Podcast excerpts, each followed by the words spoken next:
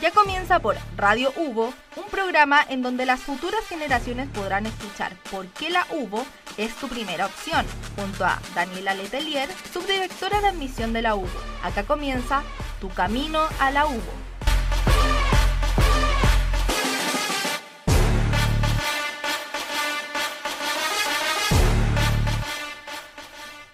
Hola a todos, ¿cómo están? Bienvenidos a este nuevo capítulo de Tu Camino a la UBO, tu primera opción.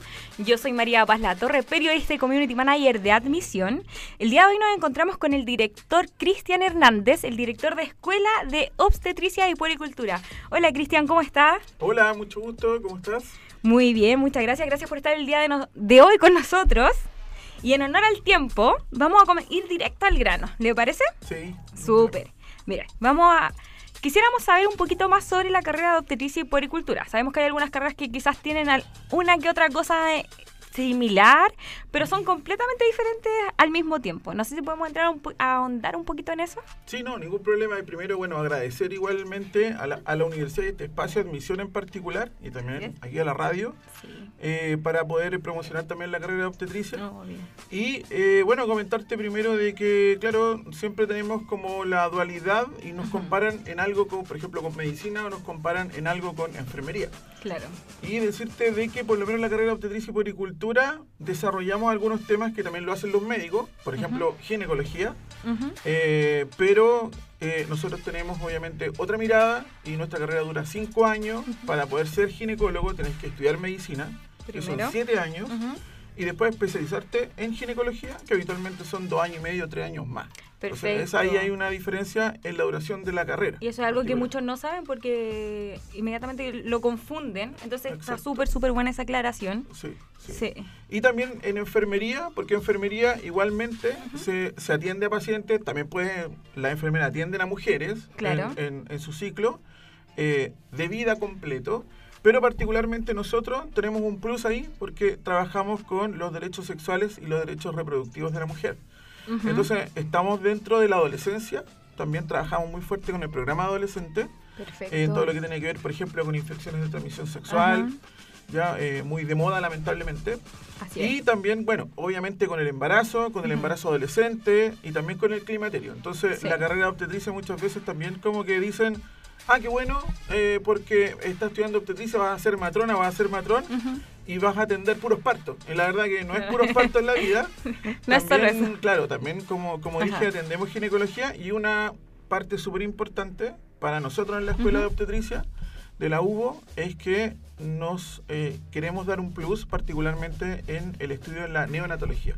Esto es cuando los niños nacen y todas las primeras atenciones que hace una matrona a estos niños que puede ser con enfermedad o sin enfermedad. Y controlamos a los niños los primeros 28 días de vida. Posteriormente, después del día 29, 30, de ahí para, para adelante, ya lo ven los pediatras. Eso ya es una ah, especialidad médica de los médicos. Los primeros 28 días se vendría a encargar acá el, la matrona, o, la el matrona matrón. o el matrón egresado de la U. Porque es, una particularidad de, de nuestra de nuestra malla, por decirlo de alguna forma, ¿no? O sea, eh, en el Código Sanitario de Chile indica de que las matronas atienden desde el nacimiento, ¿cierto? A un hombre, una mujer, recién nacido, recién nacida, claro. mismo. Pueden atender en, la adolescencia. Eh, particularmente lo que te comentaba de embarazo adolescente, infección de transmisión sexual, ese tipo de cosas, educación para la salud. Y después en el periodo, porque hay mujeres obviamente que deciden no ser madres, entonces también hay que cuidarlas para que no sean madres. No sean madres. Hay otras mujeres que dicen, sí, ¿sabes qué? Yo quiero tener hijos, entonces también hay que hacer todo un preámbulo, evaluar a la paciente para que pueda tener un hijo, luego control de embarazo y después el parto, también estamos en todo este proceso. En todo el proceso. Y ahí nos dividimos, pues hay algunas matronas que se, que se dedican a la neonatología, o sea, cuando nace el bebé, puede ser cesárea, puede ser parto normal o parto natural también. Eh, lo que hace una matrona es dedicarse a la atención del recién nacido. Y ahí, como te digo, eh, continúa su control hasta el día 28 del, de este recién nacido. O si no, la matrona de ginecología puede seguir atendiendo a esta mujer, porque después viene eh, en los adultos mayores la etapa de, del climaterio también. Entonces, cuando ya no están en edad fértil, y ahí aparecen lamentablemente algunas patologías importantes como el cáncer, por ejemplo, y ahí las matronas también tienen mucho que ver. Cuentan un rol súper importante en ese... Así que no es solo parto. no es solo parto, no es solo ahí recibir el bebé y la parte linda, sino que es todo el proceso, acompañamiento, súper importante porque muchos no sabían eso, entonces es bueno poder eh, destacarlo que mm, es mucho más allá de, del parto. Sabemos que la carrera de obstetricia y puericultura es súper demandada en general a lo largo del país, una carrera súper linda, súper interesante y también se necesita mucho, mucho para, mucha cabeza para poder ser parte de, esta carrera porque en sí es, es medicina, es mucho, mucho dentro, conocer el cuerpo al, al revés y al derecho.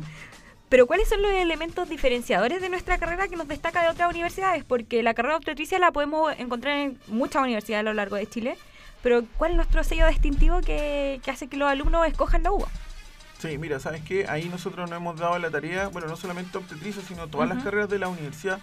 Eso también es súper importante que los alumnos, independientes que les guste una obstetricia o estén pensando, pero que lo sepan. Que la UBO hizo un tremendo esfuerzo hace ya dos, tres años de cambiar sus mallas curriculares de todas las carreras, hacer innovación curricular, así, así lo llamamos. Y esta innovación curricular en las demás carreras y también en obstetricia eh, nos dedicamos a analizar qué está pasando en Chile sobre nuestras carreras, eh, pero también eh, información internacional. Y por lo menos cuando hicimos esa modificación de la malla curricular, nosotros conversamos, por ejemplo, con el Colegio de Matronas y Matrones de Chile. Ya.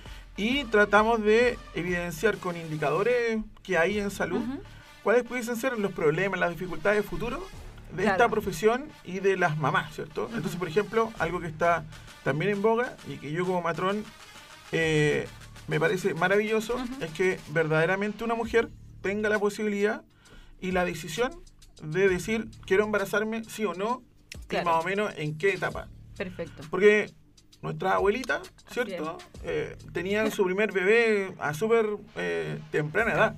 14 años, más joven incluso. sí. sí. Entonces, y tenía muchos a su vez. Entonces, muchos, muchos primos, muchas tías, qué sé yo. Pero ahora, ahora nos vamos a dar cuenta de que las mujeres tienen menos hijos y los tienen cada vez con un poquito más de edad. Así es. Entonces, analizando todo ese tipo de cosas, yo te diría que lo diferenciador es que, por ejemplo, en ninguna carrera eh, o en ninguna malla curricular, mejor dicho, de obstetricia y puricultura en Chile, excepto en la eh, tenemos una asignatura eh, particular que tiene que ver con ginecología y con oncología. Perfecto. Eso es distintivo de la U. Otra cosa distintiva es tecnología en la salud. Solamente hay otra carrera en el sur, una universidad estatal, que de hecho nosotros conversamos con ellos y, nos asesoraron para tener tecnología en la salud, porque hay que acordarse que estamos en una nueva revolución industrial también. Y que se pueden hacer emprendimientos también. O sea, una alumna de cualquier carrera y de obstetricia también no solamente tiene que estar pensando en trabajar en un hospital, en un consultorio, en una clínica, sino que también puede emprender. Y bajo ese punto de vista también se le da herramientas al respecto de eso. Hay una universidad por ahí de que lo quiere implementar, pero nosotros fuimos los pioneros en colocar eh, en esta en esta malla curricular y lo tenemos como un, como un electivo de profundización también en el quinto año, ecografía, por ejemplo. Entonces le damos herramientas para que nuestra alumna, si le gusta esa área, pueden ser ecografistas también. Después van a tomar una especialidad. Acá no terminan con la especialidad, por supuesto. Pero vamos a, a ver si es que podemos colocar la especialidad también aquí en la UBO. Son preparados íntegramente, de forma íntegra para... Sí. Y lo otro es que eh, la universidad hizo un esfuerzo, yo creo que súper súper importante, de crear un hospital, un hospital de simulación clínica. Así es. Y eso es para la Facultad de Ciencias de la Salud y también para nosotros de Ciencias Médicas. Entonces, desde segundo año, nuestros alumnos van a simulación clínica. Perfecto. Y desde tercer año, con esos conocimientos, van a campo clínico. Y, yo creo que esas son como, la, como las grandes disciplinas. Hay otra. Mira, yo cuando salí de, la, de, obstetricia, obviamente en otra universidad, que aquí no, no estaba todavía, eh, hablaban de la humanización en la atención. Y ha sido como como un, como un cliché hablar de eso. Imagínate las últimas cosas que hemos visto en el diario, en la televisión sobre el maltrato hacia los pacientes, pero el maltrato entre los propios funcionarios. entre pares también. Claro, entre pares. Bueno, nosotros tenemos una asignatura que habla de humanización, habla de multiculturalidad, así se llama la asignatura, de hecho, y corporalidad. Y fíjate que esos son eh, puntos importantes dentro de nuestro modelo educativo de la Universidad Bernardo Higgins. Es un pilar que se llama sustentabilidad. Claro. Entonces nosotros desarrollamos eso y en la malla curricular está. Entonces, yo creo que esos son como los sellos distintivos. que tenemos. Súper. Está, vamos súper, súper bien. Eh, una, una pregunta, por ejemplo, porque todos nacemos con aptitudes, características diferentes. Si yo estuviese interesada en estudiar obstetricia y policultura, ¿cuáles aptitudes, características, qué intereses debiese yo tener para al fin y al cabo poder ingresar a la carrera correcta y no darme cuenta después que quizás no era lo mío? Sí, sí, de repente pasa. Suele pasar mucho. No, mira, te cuento que yo creo que eh, primero la vocación de servicio. Ya es uno también de nuestros principios como universidad, ese, ese rol. Independiente de esto, porque cuando uno dice vocación de servicio, como que uno se imagina un hospital, un consultorio, pero en el sector privado también. Hay mucha gente con mucha vocación y espíritu de servicio, y yo creo que eso es importante. Y lo segundo es entender de que, claro, es una carrera que, mira, no es tan fácil, tampoco yo creo que, tampoco creo que es la más difícil, con estudio todo se Pero justamente eso, pues, con estudio, con constancia. Entonces necesitamos alumnos así, que sean constantes, que, trabajen por el mérito, que sean alumnos que realmente les interese el otro, así. la familia, que les interese, eh, digamos, lo que está ocurriendo en la sociedad, que sean críticos también. Y yo creo que con eso, eh, creo que lo van a hacer bien. Pues ahí está el apoyo también de nuestros docentes. Perfecto, está súper entretenida la conversación, pero vamos a hacer una breve, breve pausa y los vamos a dejar con Woman de Doya Cat.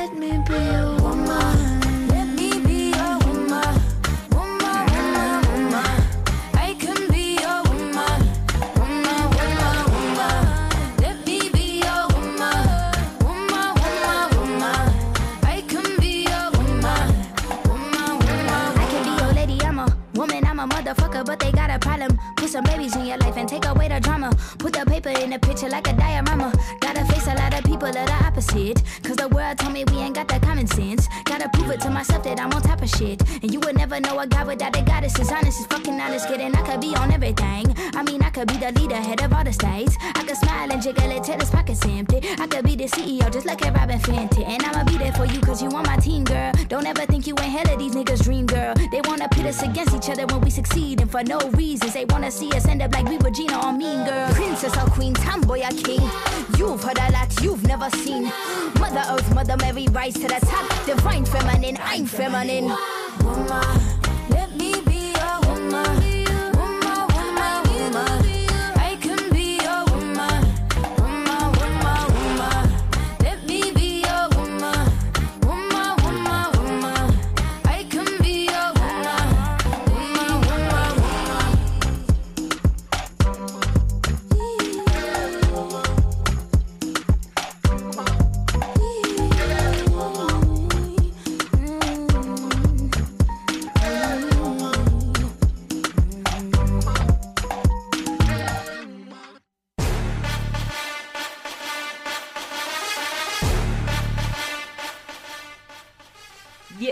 Bienvenido, iba a decir, ya me perdí en el tiempo.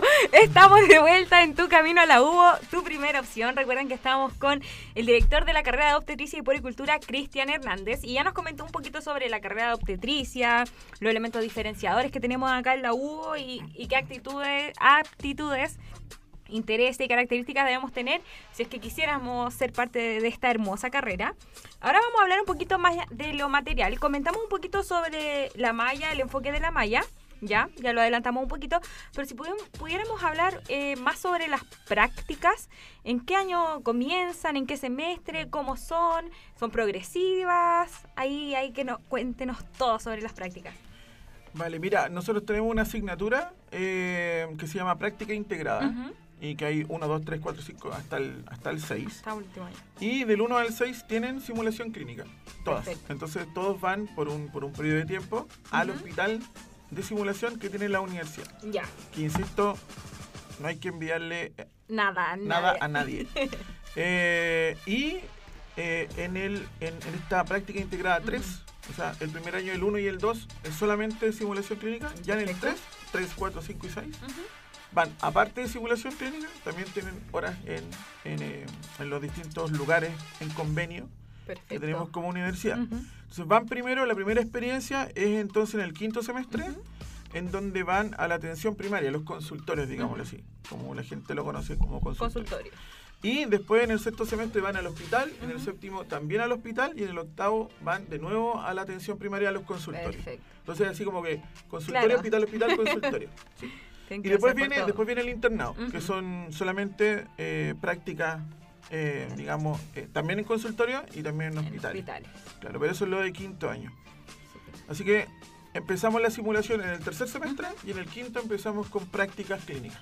Perfecto, entonces eh, parten igual a inicios, por decirlo de alguna forma, la carrera ya en segundo año. Claro, en segundo año empezamos. Pero es súper comprensible que igual una carrera de salud comience en segundo año, porque en el primero aprenden todo lo que es teórico, porque como es una carrera donde uno está con personas, trata de personas, tiene que tener un cuidado ahí súper súper especial, me imagino yo. Y como comentaba, los laboratorios de la universidad, yo iba a hacer ahí unos Instagram Live y he visto como unas simulaciones de parto y quedo, boca, abierta. Sí, es increíble como la tecnología que acá hay en la universidad, en, los laboratorios, es súper, súper buena. Y también sé que tienen unas salitas donde ingresan y a veces van actores y ellos atienden. Sí, también, se hace eso? también se hace en simulación. que van que van los mismos eh, bueno profesores eh, definen como un escenario se les dice ya como digamos como un caso clínico, y los alumnos lo van desarrollando, pero muchas veces estos casos clínicos necesitan de la interacción de, comillas, la paciente. Claro. Entonces, para esos casos en particular, la universidad trae algunas actrices o actores también, eh, y las alumnas entonces hacen eh, la simulación de atender a esta persona. Que obviamente una actriz que sabe lo que tiene que decir, te colocan en algunos escenarios medios complejos Ahí los alumnos se estresan un poquito, la verdad, pero, pero, pero es parte de lo que tienen que aprender, porque no todo es tan light, las atenciones no son tan simples. Puede llegar una paciente súper estresada, enojada, gritando, complicada. A lo mejor te trata puro garabato y tú tienes que salir adelante, salir jugando, como se dice en el fútbol, ¿no? Entonces, bajo ese punto de vista, claro, se les coloca a, a, nuestras alumnas y alumnos en distintos escenarios. Entonces, también tenemos actrices y eh, claro, las otras actividades como la atención de parto, es increíble los simuladores porque falta que hablen solamente. Es verdad. Aunque tienen micrófono, igual se podría hacer y eh, pueden hacer absolutamente todo. De hecho, está bueno morir. Sí, si no lo sacan a tiempo. Sí, también, también. Y tenemos unos simuladores de recién nacido que eh, tú puedes colocar el parámetro, no sé, temperatura, pulso, presión, qué sé yo, y para la y para la simulación también de mujeres también.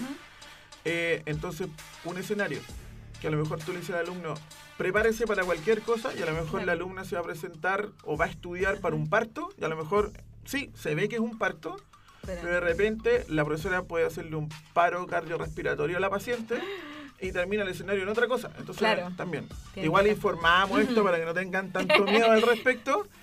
pero, pero es que son cosas que pasan en la vida real o que pueden llegar a pasar.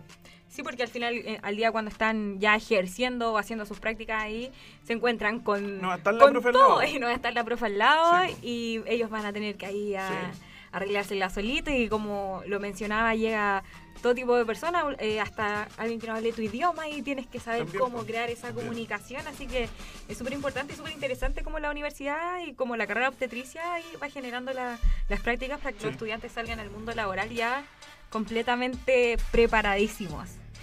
sabemos que la internacionalización en la universidad es súper fuerte, que hay muchas etapas de internacionalización, posibilidades y todo, pero ¿cómo funciona particularmente en la carrera de obstetricia, porque uno puede imaginarse internacionalización en periodismo, pero en carreras de salud también hay acá. Si nos puede contar un poquito más sobre eso y cómo particularmente funciona en obstetricia y puericultura. Sí.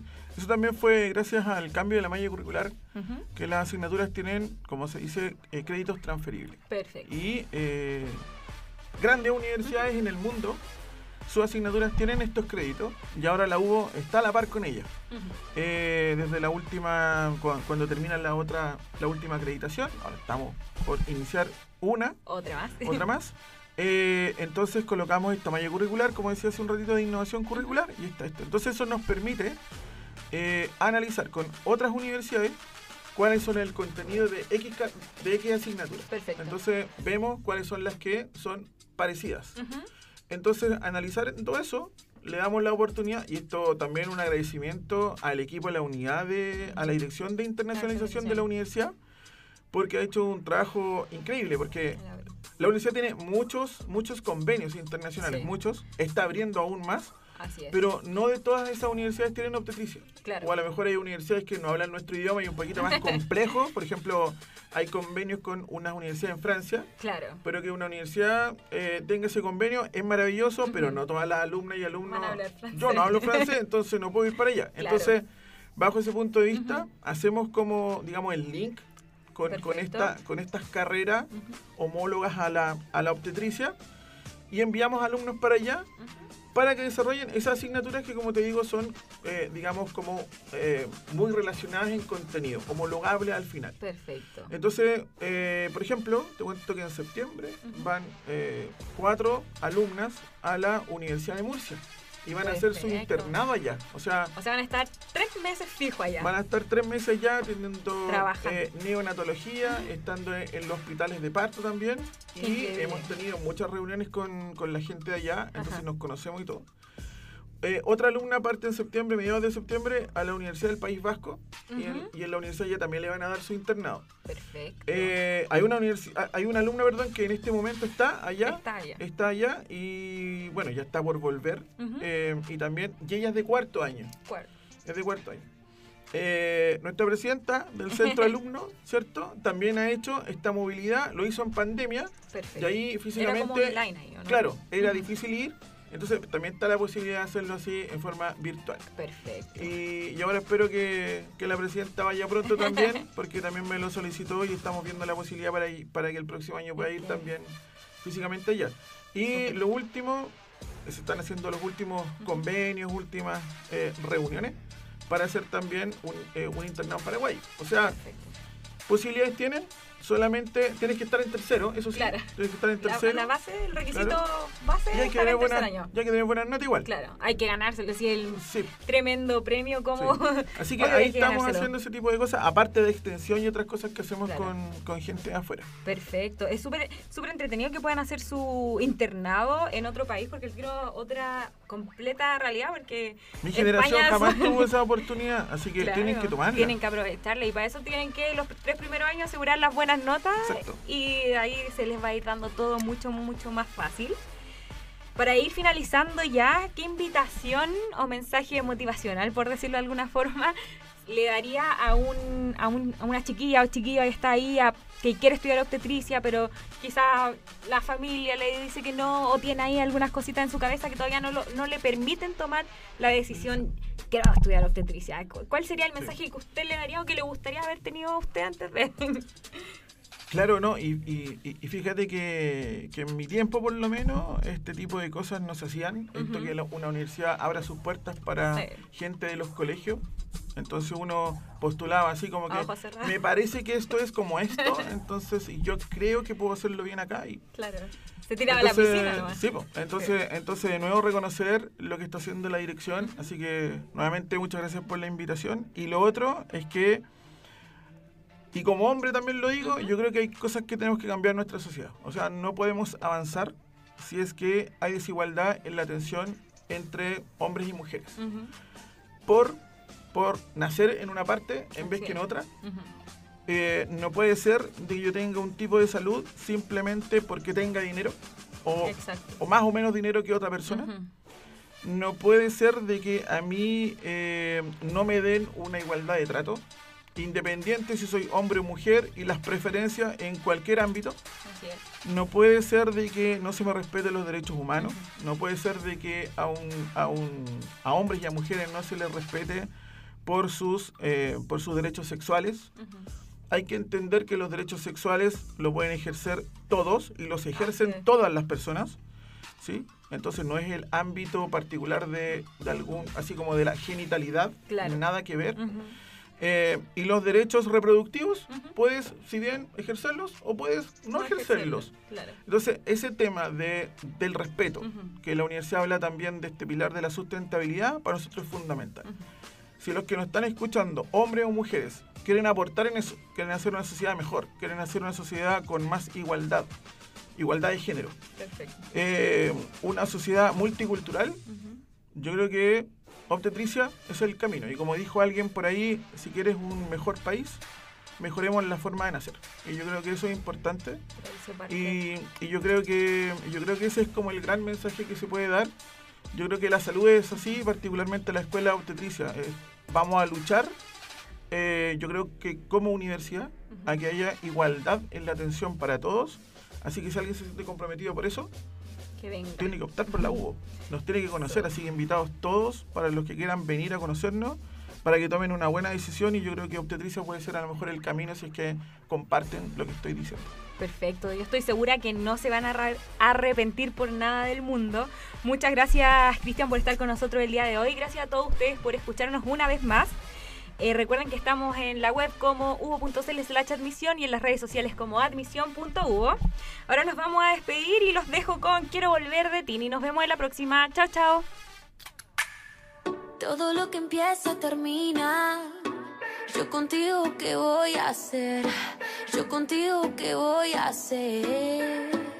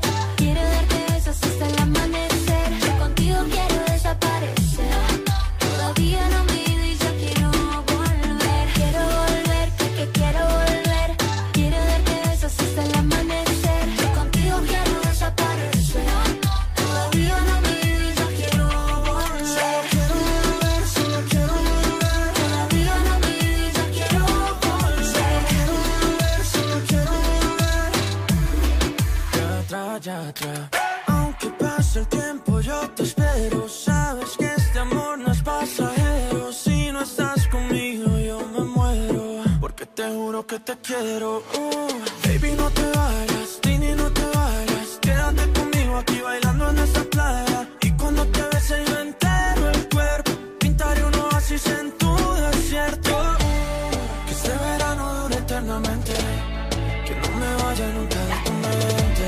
De Buenos Aires hasta Cartagena te amaré completamente. Yo solo quiero volver, que, que quiero volver.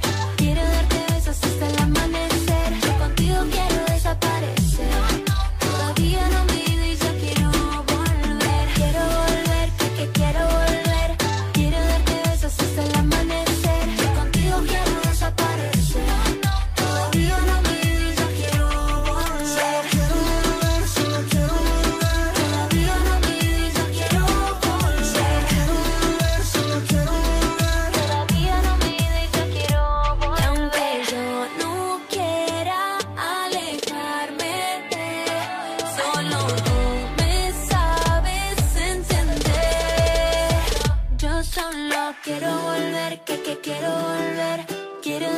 besos hasta el amanecer. Yo contigo quiero desaparecer.